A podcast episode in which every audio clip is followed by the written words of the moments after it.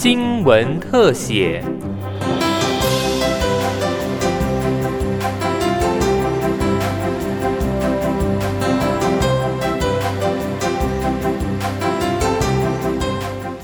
欢迎收听今天的新闻特写，我是尤柔全。我们慌了，我妈妈也没有手机，什么都没有。我也永乐市场，那他会走哪一条路呢？我完全都不知道。那我现在只能就说骑着脚踏车随便走了。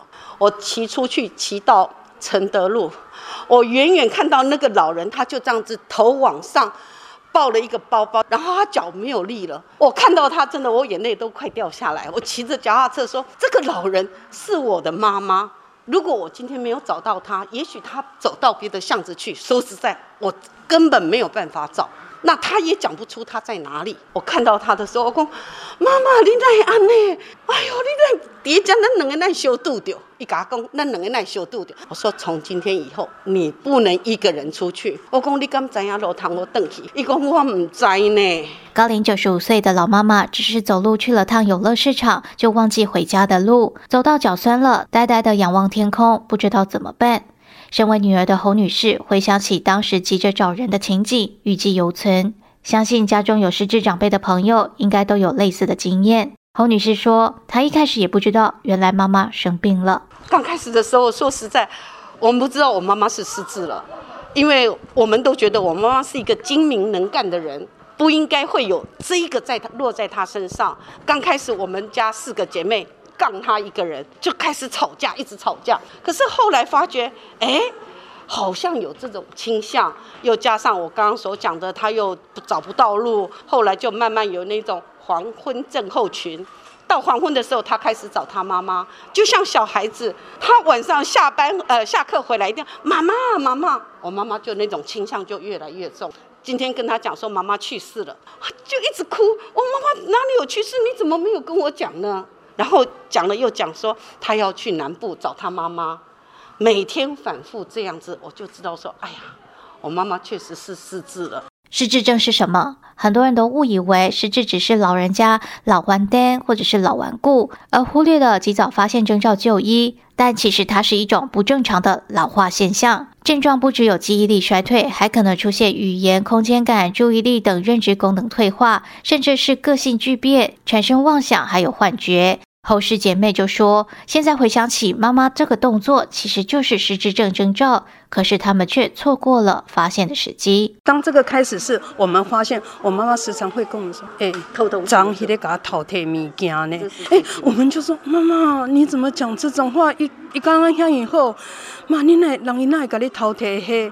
从这些迹象，我们想起来说：啊，那个时候就我们不知道说妈妈已经是失智的开始。”我们没有被教育这样，所以这一点是很重要的。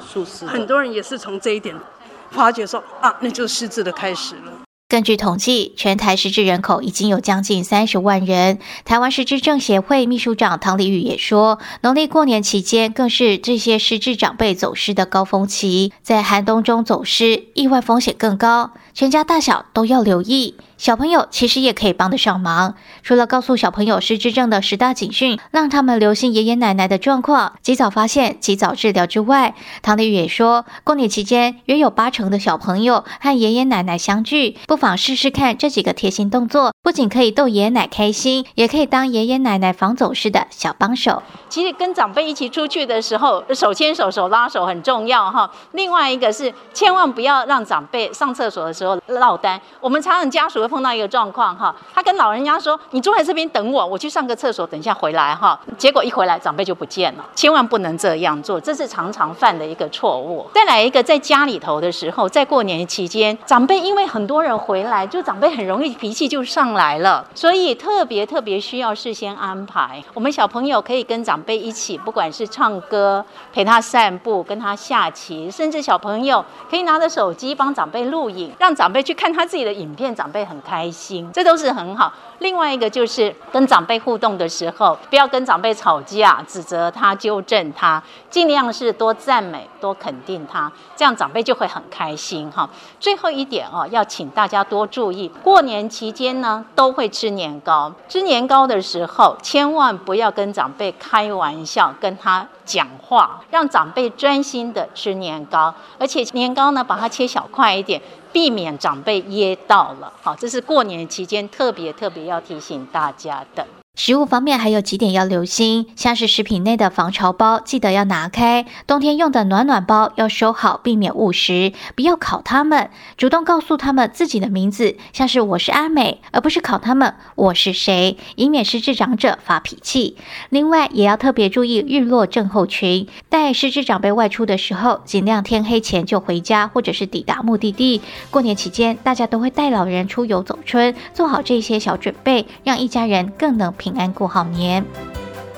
以上新闻特写由警广记者尤纯采访制作，谢谢您的收听。